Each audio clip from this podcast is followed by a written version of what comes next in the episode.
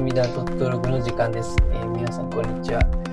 えっとですね、こう前回まで3回ぐらい収録してたんですけども、ちょっと自分のあのマイクのセッティングがこう、あまりよろしくなくて、結構音がこもって自分の声が収録されてることに気づき、ちょっと今回少しアップデートして、えー収録してるんで、まあ、多少聞きやすい状態になってれば幸いだなと思って録音してます。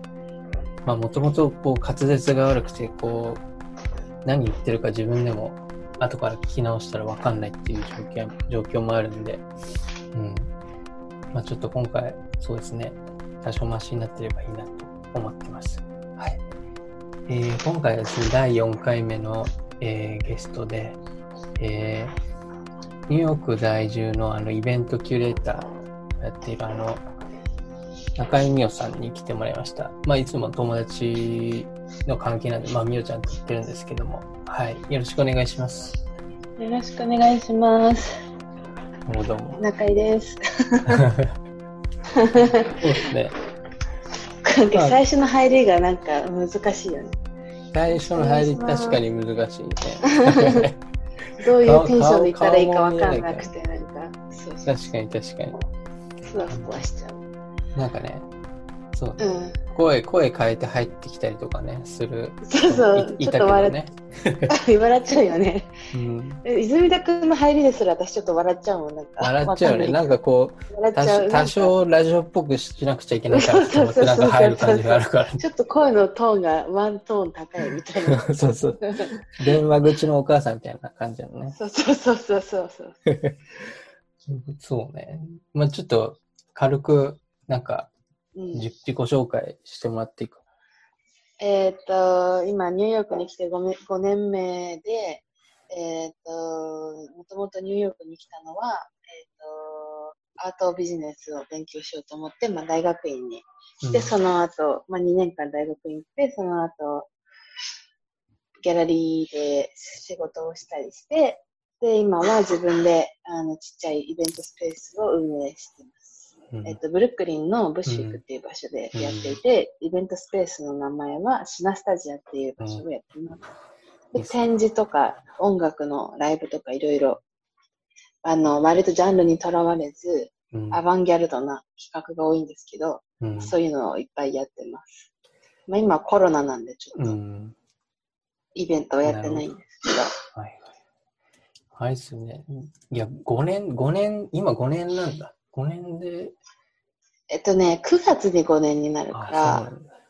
今何、今6月だから、まあ、まあもうほぼもうすぐ5なるほどね年目ぐらい、やっと。いや、なんかあれ何年住んでた？いいや、僕は6年だね。あそっ2013年かだから。そうだよね。私が来た1年前くらいからいたんだもんね。そうそうそうそう。うん。いやー、5年で、濃い5年だね。みおちゃんの濃い5ね年。濃いね。相当濃いね。2年大学院行って、うん。その後、まあ、ギャラリーで、おちょっと結構大きいフランス系のギャラリーで働いて、そうう。ん。でもやっぱ自分のイベントをもともと、あの、大、うんあの、大学時代、大学時代で高校時代からやってたの高校生の3年ぐらいの時に、うん。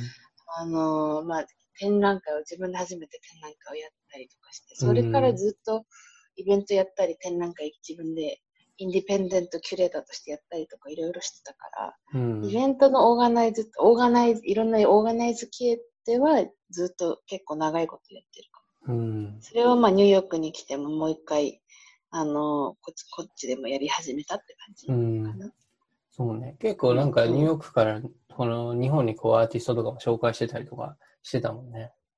ニューヨークから日本に、そう、あの、うん2000、何年だっけ ?17 年かな。うん。17なんか夏休みに大学院で夏休み暇だから、まあ、東京帰るついでに展覧会やろうかなとうん。でで前からお世話になってた東京のギャラリーでうん。あのなんかニューヨークのあのビデオアーうん。トを、ニューヨークのビデオアーティストを集めた展覧会をやるってことで5人展うん。をやりました、実はあの、うん。多分このこまあ、今年は無理かもしれないけど来年ぐらいにもまたもし東京に帰る機会があったら、あのもう一回展覧会をそこでやらないかみたいな話があって、だからもしかしたら来年あたり、また展覧会もやるかもしれないけど、まあそういう感じでいろいろ日本と、あの、東京、日本と東京だと同じじゃんね。東京とニューヨークうん。間でアーティストをうん。持ってきたり、逆に持ってったりっていう感じで展覧会もやってったり、うん去年もアートフェア東京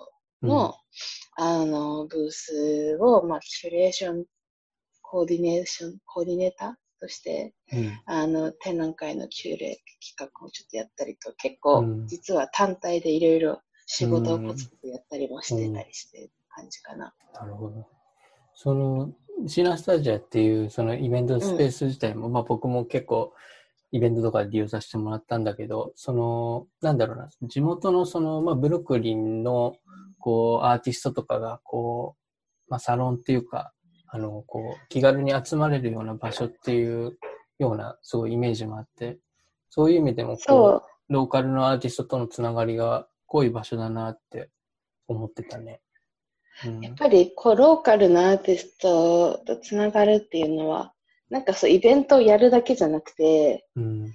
そのイベント終わった後に、なんか今度次こういう企画しようよとか、そういう話がどんどん生まれていったりとか、うんアーティスト同士がどんどんコラボレーションを始めたりとか、そのシナスタジオを通して、うん。あとは、なんだろう、うーん、なんかいろいろそのアートとか音楽について語り合ったりとか、そういううん。やっぱ人人間ありきの場所を作りたいっていうのは結構思ってて、そういう意味でうんコミュニティにコミットするっていうのは結構重要だなと思う。うん。いや、もうね、その、なんだろう、みおちゃんのその、まあいろいろ活動とかこう、5年間の中であって見てきて、なんかその、うんシナスタジアができた、できるって時に、なんかもうすごいもう、あっぱれって感じだったね。もう本当に。いや、でも、俺はなんか、ちょっと鳥肌ものっていうか、うん。なんか、こんなことになっちゃうんだみたいなうん。ぐらい、リアクションがお大きかった。見て。なんか、そこんな需要あるんだみたいな。うんアーティストから、あごめん。うん。ちょっとオフにして。アーティストからどんどんイベントのオファーの連絡がどんどんどんどん絶え間なくいろんな人が来るようになったりとか、うん。人もどんどんイベントも来たし、人もすごく来たし、でも泉田君のイベントが一番やっぱり来たけどね。ああ、結構ね。さすがオーガナイザいやいやいやーから、まあすごいいいイベントをオーガナイズしてくれる人が来てくれた、シナスタジオを使ってくれて、うんまたそこで他のアーティストがここであのやりたいみたいな感じでどんどんどんどん広がって、特にそんなに宣伝とかうん。なんかあんまりオンライン強くないからやってないんだけど意外と口コミかな、うんやっぱりコミュニティでつながってるっていうのが大きいのかもしれないけど、パーッとこうイベントを大きいろいろやるようになってったんで、うん。なんか最初は週1回ぐらいでいいやとか思ってたんだけど、うん。気づいたらなんか 5日連続6日連続とかでイベントやってる週とかもあってうん。もう、起きる、朝起きる、えーイベントの準備する、イベント始まる、寝る、朝起きる、イベント始まる、みたいな感じで、なんかもうイベントと寝るみたいな感じの日が6日連続続いたりみたいな、もう何か、あイベント何があったのか忘れちゃうぐらい、なんか毎日毎日すごい濃い、ーうん。あの、濃い一日を過ごしてた。去年は。去年だけでも、あれでしょ、120ぐらいのイベントをそう。やったってだからまあ、だいたい3、4、まあさ、3つぐらいかな。週末、金土日にイベントをやってて、そう。意外となんかもう、後半ぐらいからスペインの、スペインの人からなんかこうメールが来てあ、スペイン。シナスタジオどうやって見つけたんだろう？みたいな。今度ニューヨークに、あの、旅行に、旅行っていうかツアーで回ってるから、ニューヨークに寄った時に演奏したいとか、全然、あの、アメリカじゃないアルゼンチンとか、うん。そういう人たちが探してくれて、うんそう。だからう、んそういう意味で面白かっうん結構アーティストがね、アーティストをこう、多分紹介して、どんどんどんた。どうんん。口コミで広がっていくって感じなんだよね。もうそうだし、あと、ね、ニューヨークにそんなに箱がないから、あーそうですイベントの。うんうんあのーもともとコロナとか関係なく、うんニューヨークのイベントスペースって、昔80年代とかはもっといっぱいあったと思うんだよね。うんあのあったらしいんだよね。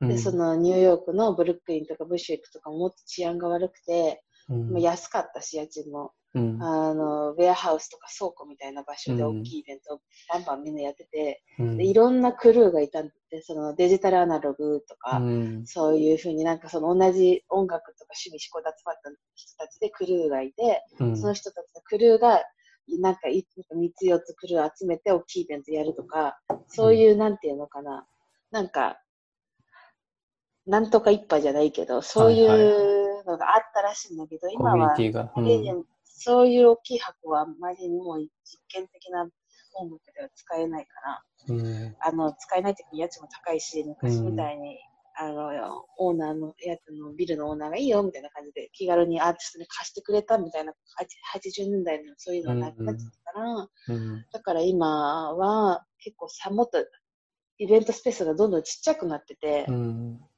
う、ん。うん、そうね。そう。で、あんまりな数もなくなって、特にブッシュイックっていうそのシナスタジオがある、うん。あのイベントスペースの場所は、やっぱり今もアーティストがいっぱい住んでる場所なんだけど、うん。住んでる場所で、うん。何言おうとしたんだっけ？忘れちゃった。えっと何？途中で忘れちゃうんだよね。なんだっけ？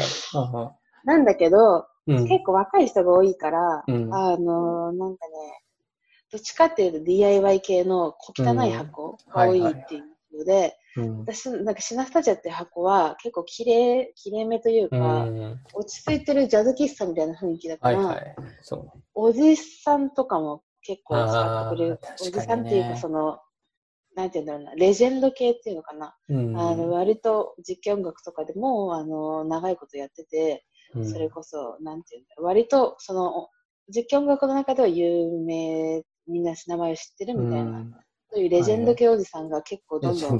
最初の、レジェンド系おじさんおばさんが、あの、最初の方から結構使ってくれて気に入ってくれて、はいはいはい。そう、確かにね。日本のジャズ喫茶みたいだねって言われたんで、うん。そこう、うまさにか家具とかそういうインテリアもアンティークでさ、なんかこう気持ちが落ち着い落ち着く。ててうん。いいいいよね。なんかこう、真剣に聴けるみたいな。ううんん。そうそうそう。なんかね、だこから、う、うん。なんか他の箱と結構ドラッグやってそうだったりとか、なんか、そう、あいや、危ない感じ。なんか、まあ、うんそれはそれで面白いんだけど、まあ、シナスタジオは、割と落ち着いて聴ける箱という感じのコンセプトだから、うん。そういう意味で、なんかそういう場所が多分ないから、他そうにあんまり。ね。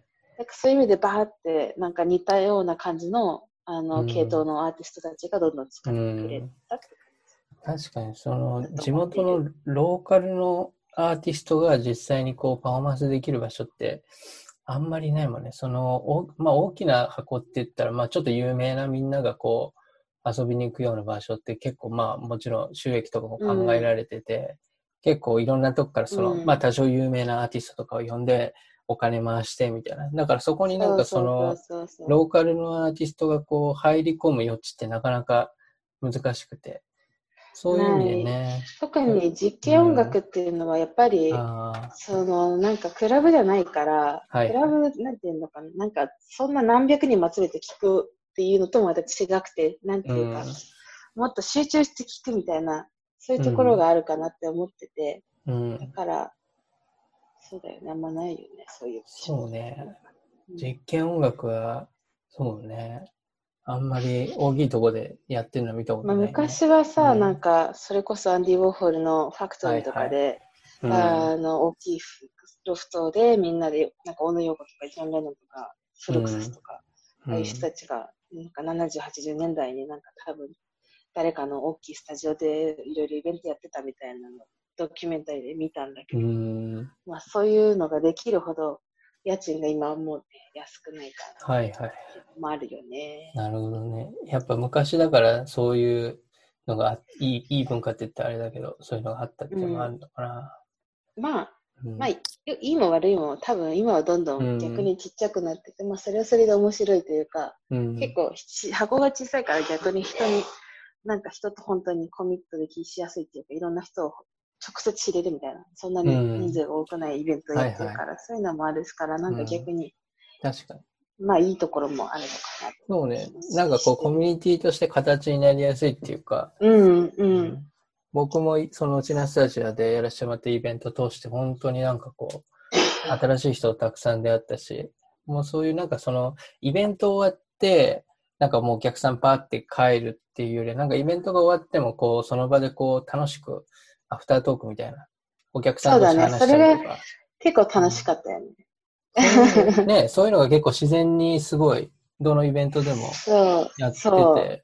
うん。そう。で、その後お客さんとかとみんなで、他のクラブのパーティー行こうよとか言って朝まで遊びに行ったりとか、結構そういうパーティーうん。尽くしみたいな感じで、はいはい。石のスタジオは割となんか前菜みたいな感じで、前そ菜の後本本気のテクノ行ったりとかしてなるほどね。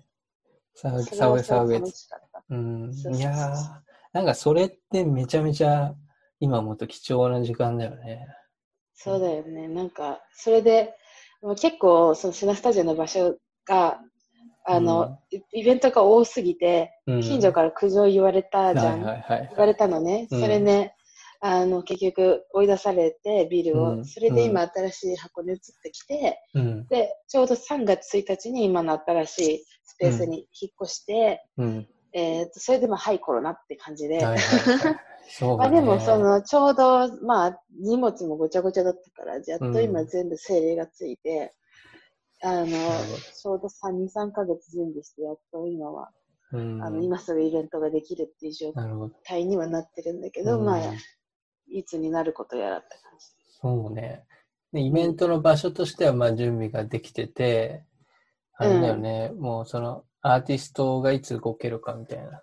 そのいいつイベントそうだよね。まあその、イベント、なんかあれでしょ、ロロックダウンとか、あの、コンテンツとかが終わって、で、やっぱり、りその、どれぐらいどういうふうに解除していくかっていうのをニューヨークの、あの、うん。クオモさんが発表するんだよね、多分。うんだうん。から、それで、たか、多分第一フェーズは、何あの、レストランが OK とか、多分そういう感じで、イベントスペースって多分最後の最後だと思ってるんだよね。うんうん一番広、なんかい言ってる意味わかる？なんかその、うん。うん、まあ、まずはその必要最低限のなんかはいお店をオープンしてもいいよみたいな、うん次はこれ、次はこれ、うん、多分クラブとかイベントスペースとかも最後の最後になるだろうなって、一番その、うんパンデミックが広がりやすい。うん。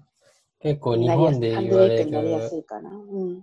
不要不急みたいな感じで。うん。うん。うんだって日本でもさ、今再開したじゃん、あそうだね。の、緊急事それ態宣言。でイベントスペースとうんかどうなってるんだろイベントスペースはまだできてないと思うね。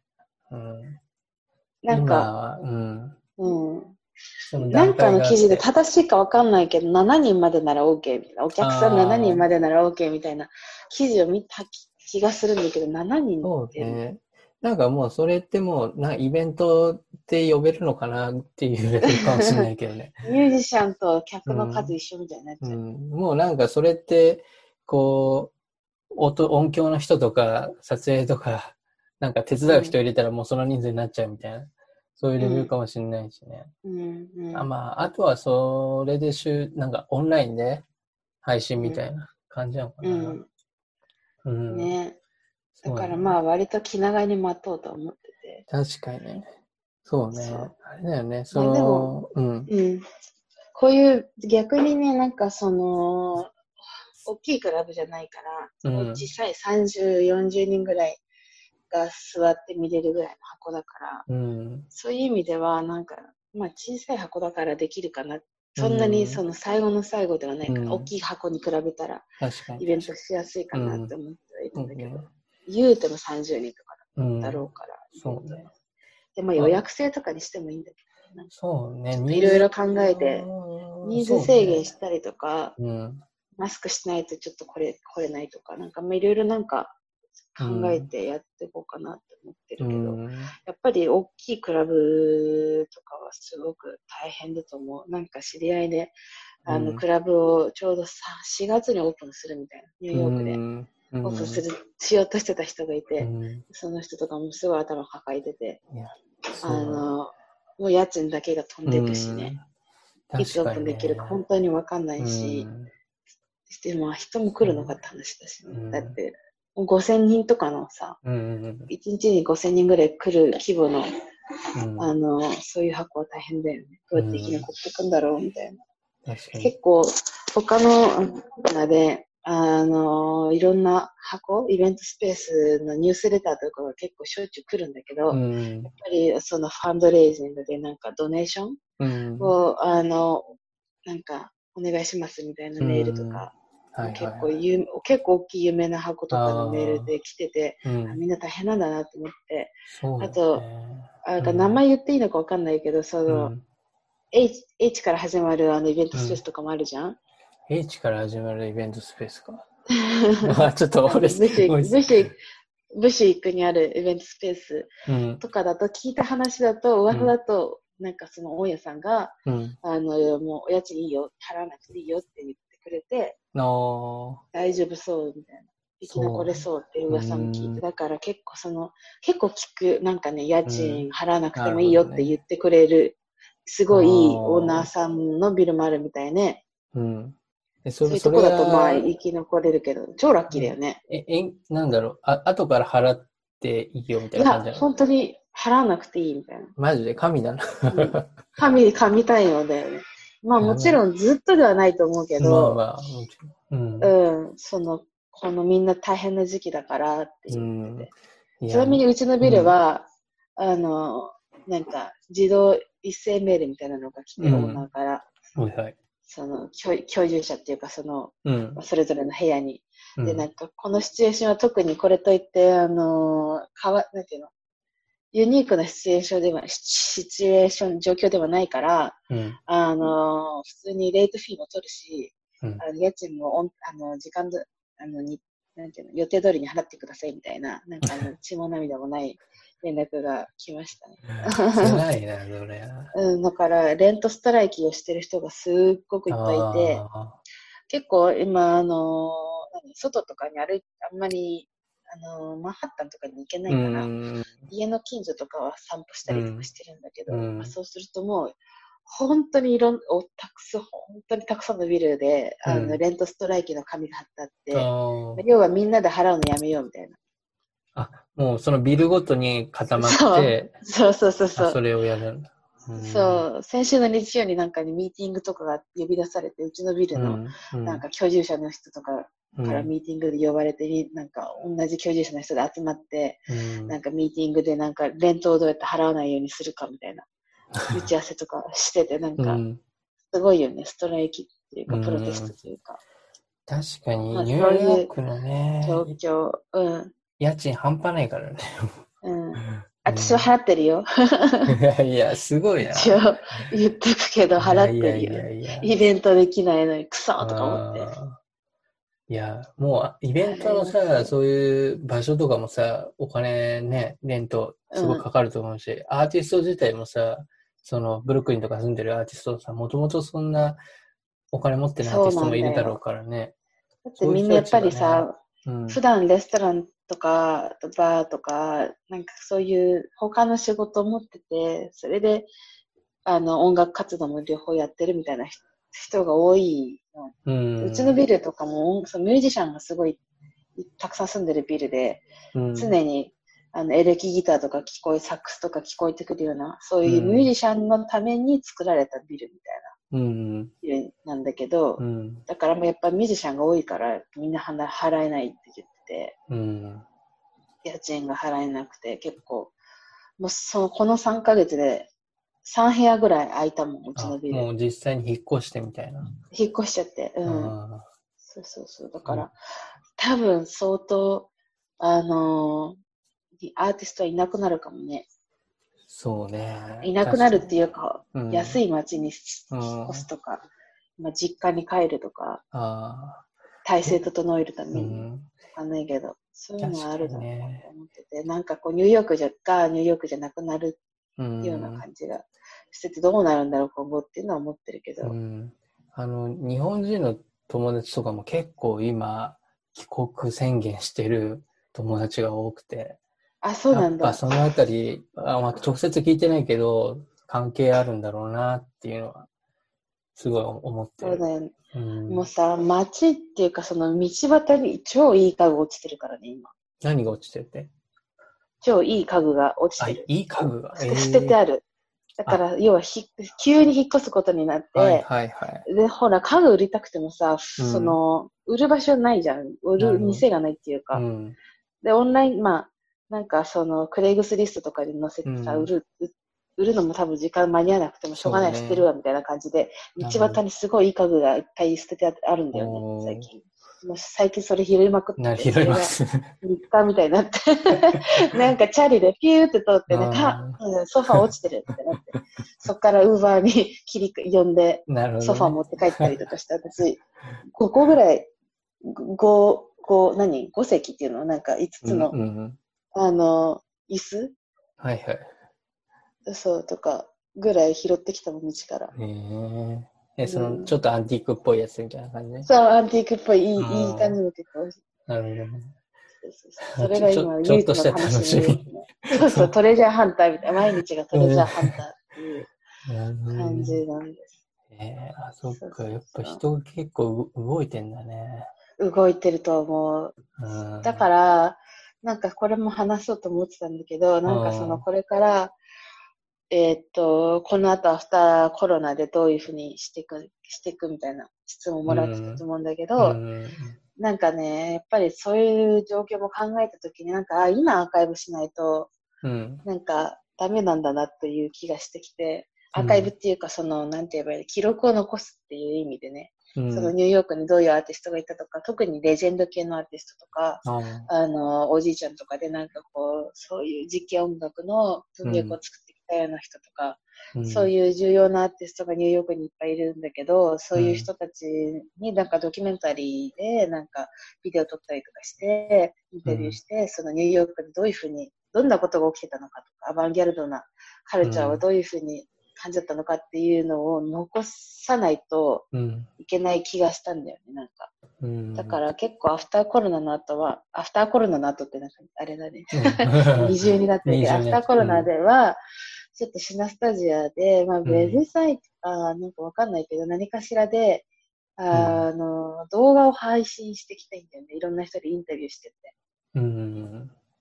で、なんかそういうニューヨークでどういうアーティストがいるのかっていうのを、うん。なんか紹介できたらいいなと思って、なんかドキュメンタリーとかも結構うんこのコロナの時期に、まあ、うん。家でよく見てたんだけど、アーティストはいはいのドキュメンタリーとか、うん。フルクサスの、フルクサスっていうその70、80年代にあったムーブメントとかがあって、まあそういう、あのアーティストのムーブメント、ニューヨークのムムーブメントのドキュメンタリーが意外となくて、本当に有名どころ、アンディ・ウォーホルとか、うん。なんかそういうビッグネームのあのドキュメンタリーしかいなくて、うん。だから他にその本気で本当に今何が起きてるかみたいなうん。のを知るゆ術がないなって思って、うん。未来、将来うん。考えたときに、だからそういう意味でなんかちょっとドキュメンテーションをしていきたいっていうのは今考えてまあイベントもやりつつ、うん。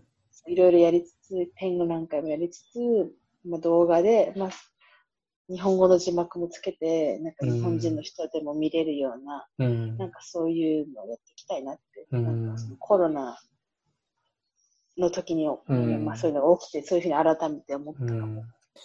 うん。確かに、そのなんかこう、コロナの状況で、そのなんかね、ウェブに載ってるコンテンツとか、そういうドキュメンタリーとか、過去のものを、こう、うん。見返す時間っていうのが結構あって、うん。やっぱそうそういうののなんかこう、貴重さっていうか、うん。そういうのすごい感じたね。まあ忘れちゃうからね、みんな。なんかパーティーって、パーティーとかイベントって結局、その時はわーってなって、写真とかもなんかみんな Facebook とかインスタとかに上げてもらっても、結局そういうのって忘れ去られちゃうから、そうねどっち。かっていうと、なんか長期でなんか保存できる方法を考えたいなって思ってて。あの、例えば、そのライブとかも、あの、録音をちゃんと今年やっていこうと思って、なんか去年うんあんまりちゃんとやってなかったんだけど、まあ、録音と映像で全部のイベントを、あのちゃんとうん。撮って、うんオンラインで配信したりとか、うん。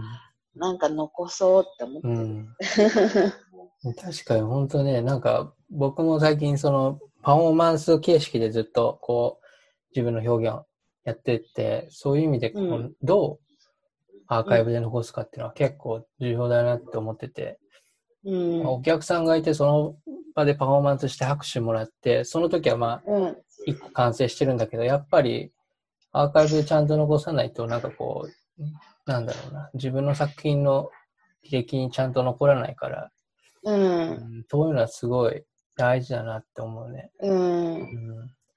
そう。去年はもう手一杯でそれどころじゃなかったんだけど、うん。まあ、今年はちょっとゆっくりやってこう、いろいろやっていきたいから、まあそういうね。うん。あと、レコーディングとかをして、あと、あの、なんか、レ何？レコード？バイナル？あ、はいはいはい。とか、テープとか、うなんか、その、シナスタジアレーベルみたいな感じで、おなんかそういうシナスタジアの音源を、で、うんなんかテープとかリリースしたいなって思ってるんだけど、うん。そんな感じかな。なるほど。だから、だからそのなんか、シナスタジアって何の場所なのって言われると、ちょっとギャラリーなのか、イベントスペースなのか、レコーディングなのかっていうのも、うん。多分いろいろやりたいから、うんそういう意味でサロンっていう言葉が曖昧で結構しっくりきてる。ああ、確かに。そのフェナスタジアっていうその言葉自体も、その、なんだっけ、共感覚だっけ？そう、共感覚っていう意味で、うん。なんかね、なんでそのそもそも共感覚っていう言葉を使ったかっていうと、なんか子供の時に、うん。なんか遊びで、お音楽を聴くのはちっちゃい頃から好きだったんだけど、うん。なんかね、結構一人っ子の時間が長かったの。妹が6個下だから6年間一人だったわけ。一人遊びで子供の時に音楽を聴いては、うん頭の中で映像を思い浮かべるみたいな。で、なんかそういうのが癖がついちゃって音楽を聴くたびに一曲聴くとなんか映画一本見終わったぐらいの、なんかすごい集中して、そういう映映像が見えるようになってきちゃったんだよね。なんか見え見えるようになっちゃったっていうか、イマジネーションを期待しすぎちゃったんだよね。すごいじゃん。それで、なんかそういう、それずっとしてて、そう。で、なんかその、映像、音楽っていうの、両方好きなんだよね。だから、シナスタジアのイベントってすごい、なんて言えばいいんだろう、感覚的なものが多くて、その映像と音がリンクしてるみたいな。うん、泉田君がやってたイベントとかも完全にそうだけど、オーディオビジュアル。とか、うんあとそのオーバーヘッドプロジェクターっていうその超アナログな、なんかうん液体をさ、こういろいろごちゃごちゃやって、それを、あの、何、スクリーンを投影、それを、その映像をスクリーンに投影するみたいな、うん。なんかそういうもっとアナログ的なう映像だったりとか、なんかうん。いろいろ映像で、その液体が、その、うん。揺れるから音とにシンクロしたりとか、うん。なんて言えばいいのかな、ライブパフォーマンスで、やっぱその場所にいないと体験できない感覚的なうん。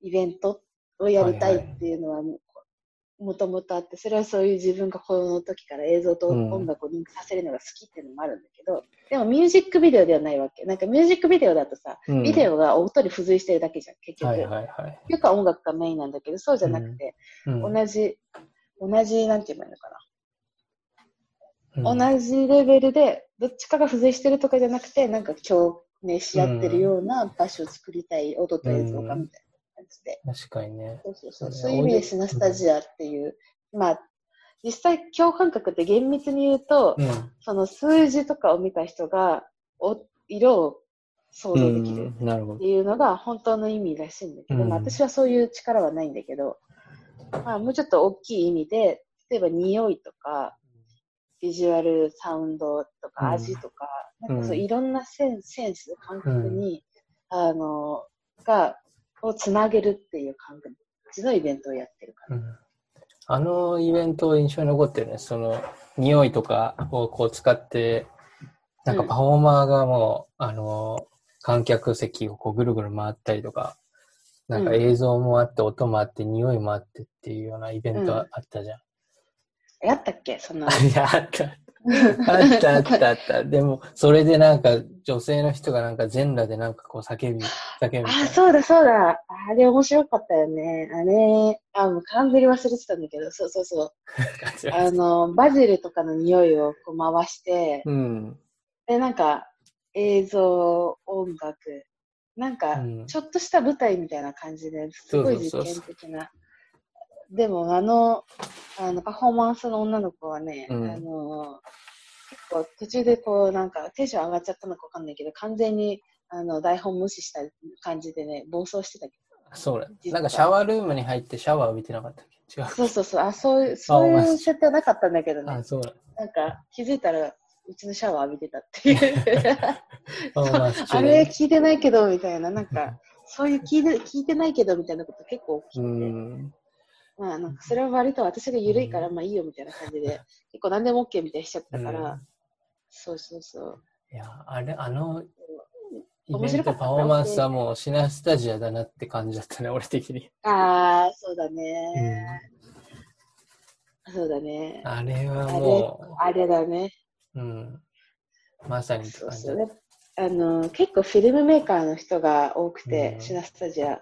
あの、いわゆる本当のフィルムは、本当のっていう言い方もあれだけど、た。うん。16ミリフィルムフィルムとか8ミリとか、あのいわゆる昔のフィルム、おうん古いフィルム、あれいう作品を撮ってる、まあ、人たちがいるわけ、グループとかで。うん。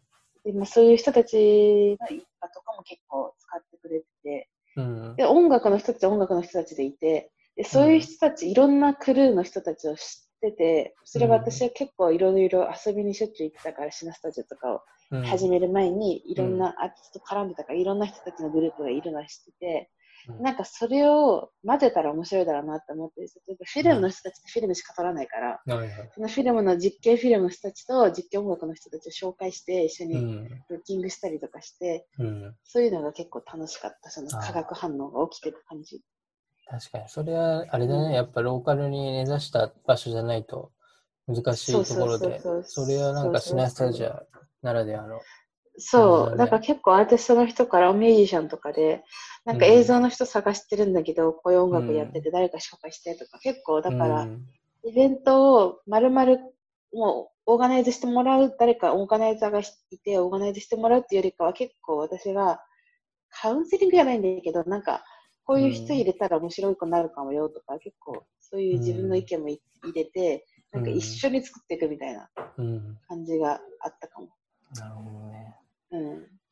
なんか、さっきの話で言うと、なんだろうな。例えば今後、その、まあ、日本と、その、東京かな？東京とブルックリンとか、こう、アーティストをこう紹介したりとか、うんなんかこうするっていうのも、うんなんか、なんかしらの形で考えてるってことかえっとね、東京、うん、さっき話したのは東京のギャラリーでなんかまた展覧会ややんないみたいな話をもらったかな。な。なるほどまあ、ね。ニューヨークのアーティストをまた見つけて、ニューあうんの東京帰った時に展覧会をやろうかなと思ってるけど、うん東京のアーティストは日本でやるかはちょっと、まあ、コロナもあるし、多分人があんま来ない気もするから、うん。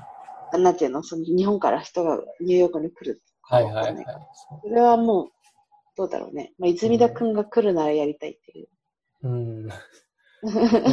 いや、僕はちょっとね、ややろうと思ってわ。かんないでしょ、でも、ねニューヨーク来れるかなんて、いついつ来れ今はね、そうだよね。このかなり混沌としてて、ねちょっと、うん今年中は結構難しいのかな、みたいなのが。うんうん。なんかまあ、ね、うん。いつでもタイミングあればうちでやってください、ずっぜひぜひ。なんかと。もうね、今はね、プロテストが起きてるから、すごい、あれだよね。そうなんね。か、もうそういう状況じゃないっていうか、うんイベントっていうよりかはもうみんな静まりたまえって感じだよね。静まりと。なんかもう、なんて言えばいいんだろう。もちろん、あの、もうプロテストについて私はあんまり喋りたくないんだけど、うん。うん。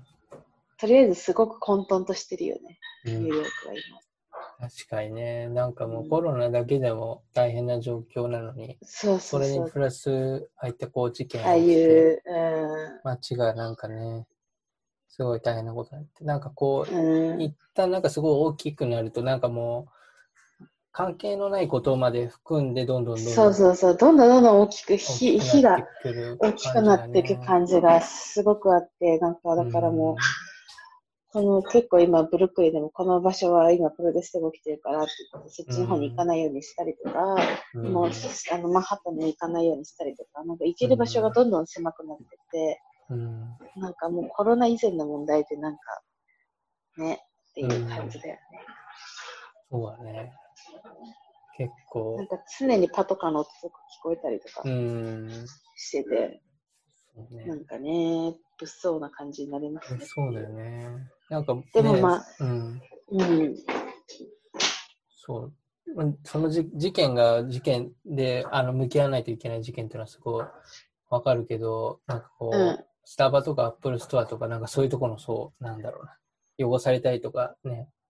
いろいろなんかまあでもさああいううん大きい会社はさ、大きい会社のさ、なんかまあスタバとかさ、まあ金あるだろうから、しかも保険、保険代がさ、うん。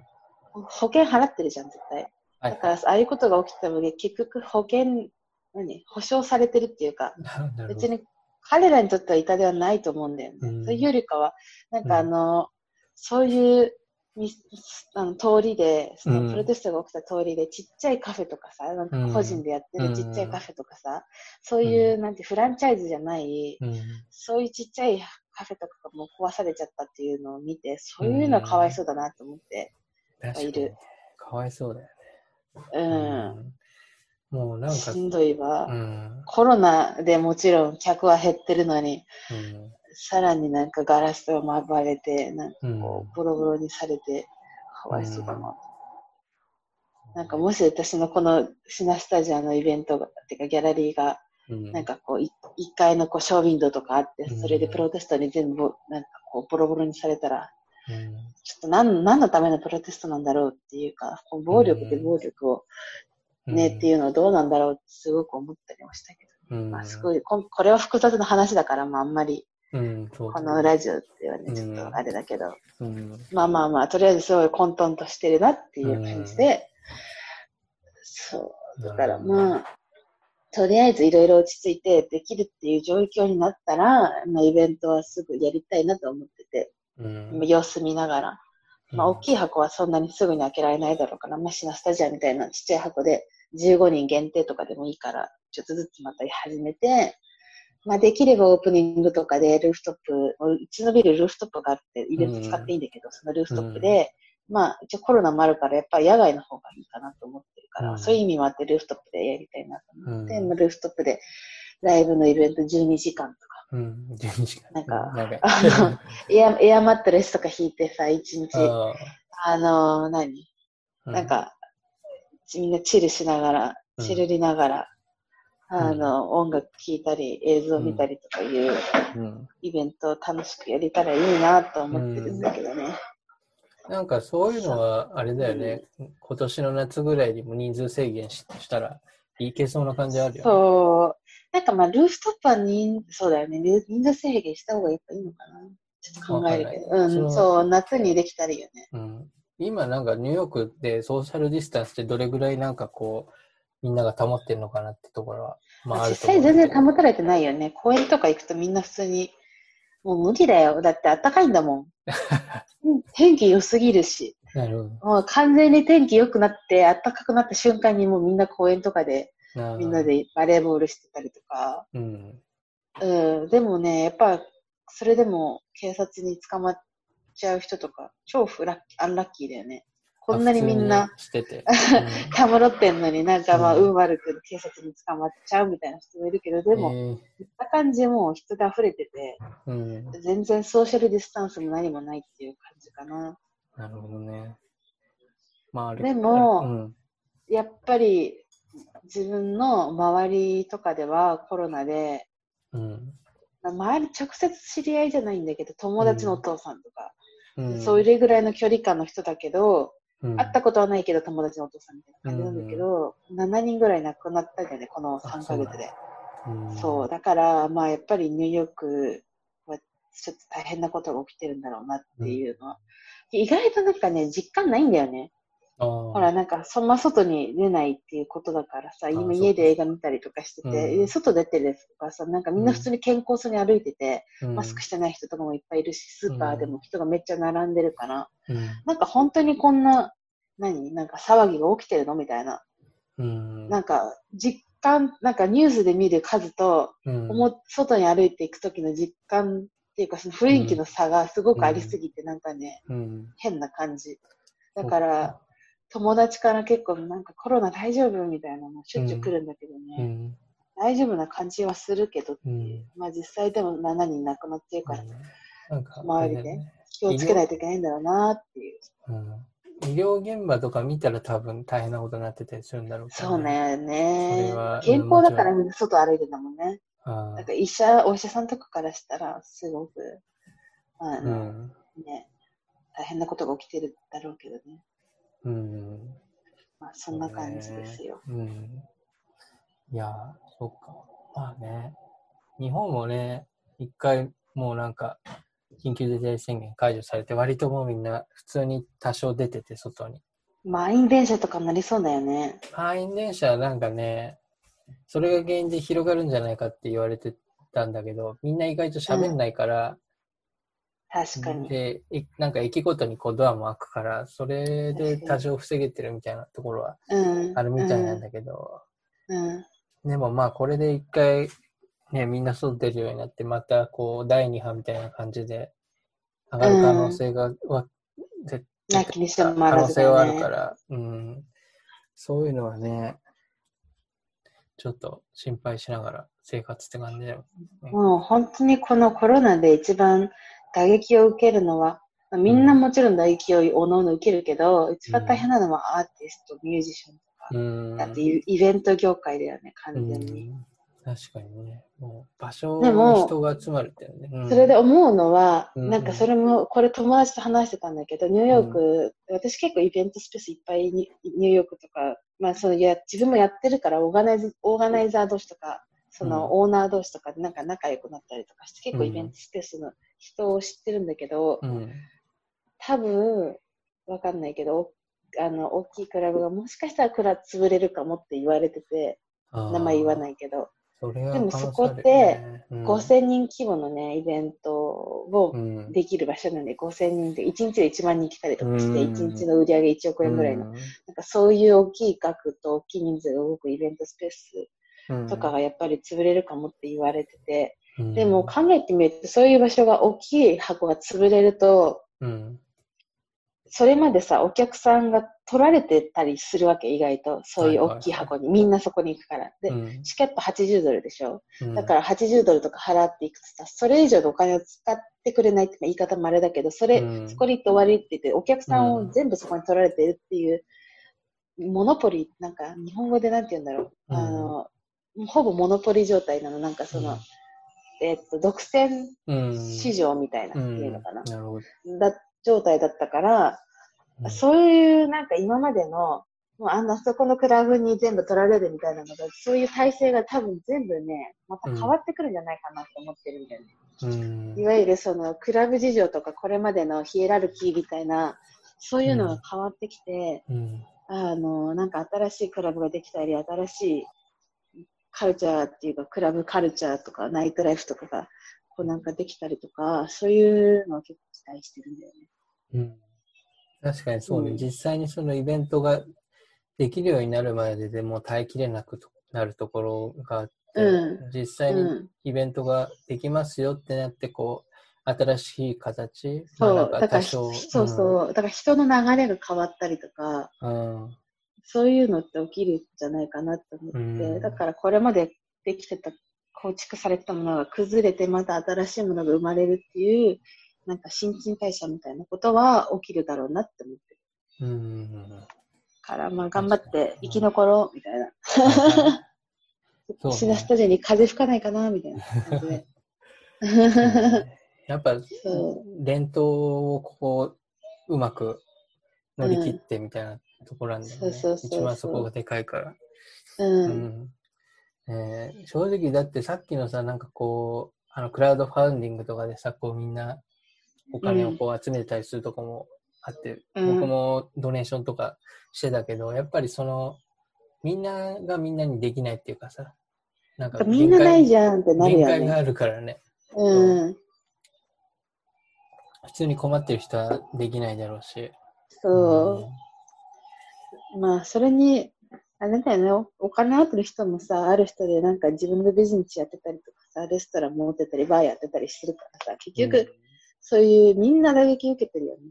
うん、うん。確かに。多かれ少なかれ。だうん。からみんな余裕ないんだろうなっていうのは思うんう。から、だからもうシナスタジオってもともとあんまり利益上げようとか思ってなくて、うんなんかもう、なんていうか、どっちかっていうと、長くできる方がいいなって思ってて、うんなんていうの、そんなに、あの、全然利益が上がんなくても、とりあえず継続できる。っていうことの方が結構重要だと思ってやってたから、うん確かそうそうそう。に。うんだからそんなにね、シェアスクではそんなに打撃受けてないんだけどね。うん。しかもその新しい場所に引っ越して家賃下がって、下がってたの。うん、前の場所だったら結構、うんいくらぐらい上、1000ドル上、1000ドル高いんだよ。あーなるほ1000ドル下がってるから、うん。そういう意味で、まあ、いいいいタイミングで新しい場所に引っ越せててよかったと思って。そうね。タイミング的にはね、そうね。そうそうそう。うん。だからまあ、あの、焦らずゆっくりやっていこうと思ってる感じかな。うねうん。だから結構そのコロナ明けるまではそういうさっき言ってたこう、ちょっと映像のアーカイブとか、そういうものをちょっとやっていくみたいな、うん。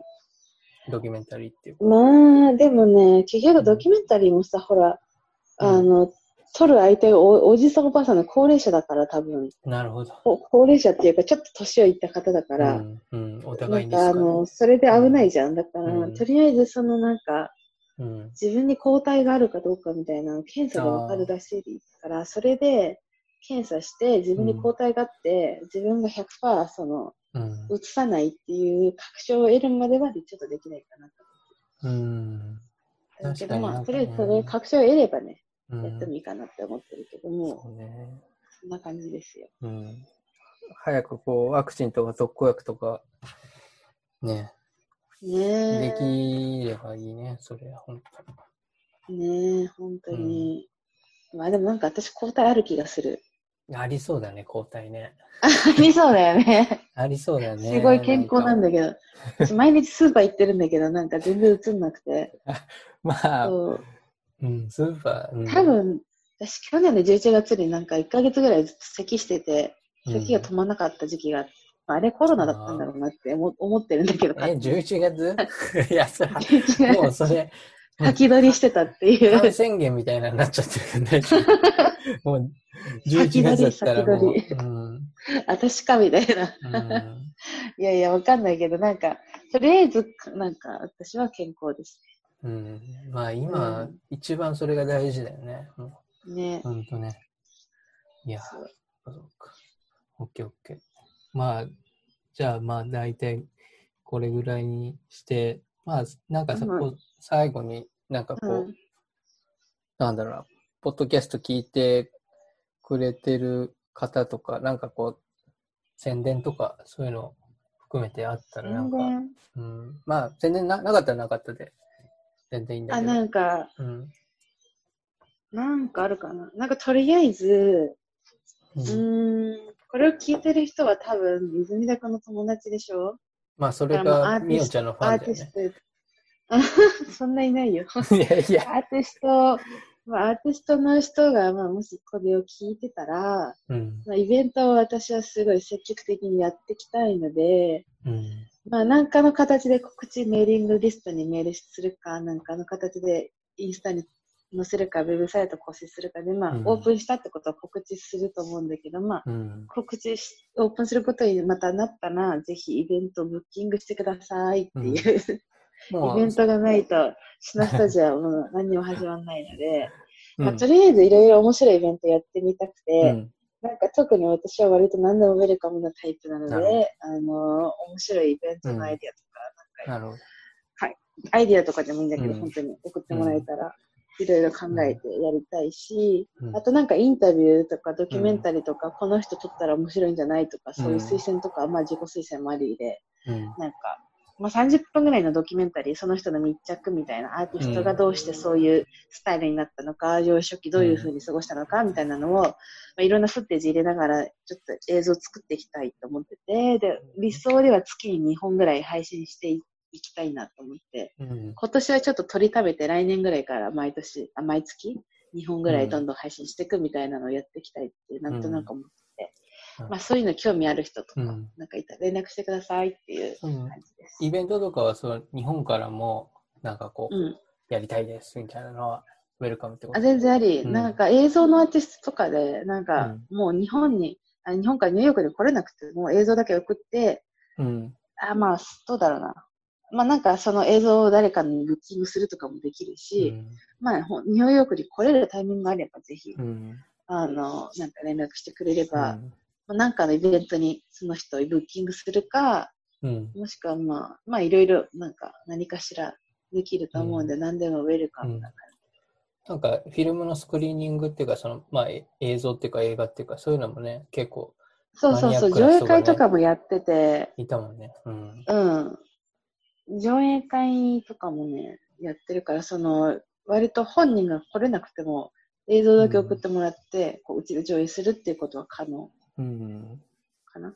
そうね。まあ、みおちゃん。は。前もや、モントリオールからなん。か作品の、なん。かやつ送られてきて、うん。上映会したこともあったりして、うん。で、なん。か、何、 FaceTime みたいなやつで、インタビューみたいなな、来れないけど、なん。か、一応上映会みたいな形はすることはできるので、うん。そん。な、まあ、超臨機応変にやってます。うん。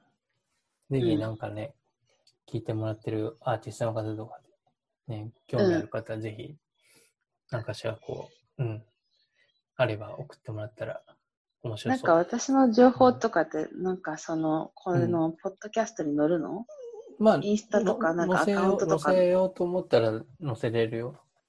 あ、じゃあなんか、うん。なんかのリンク、インスタか、ウェブサイトかなんかのやつうん貼ってもらって、うん、一もし番ななんんかか興味ある人がいれば。うん。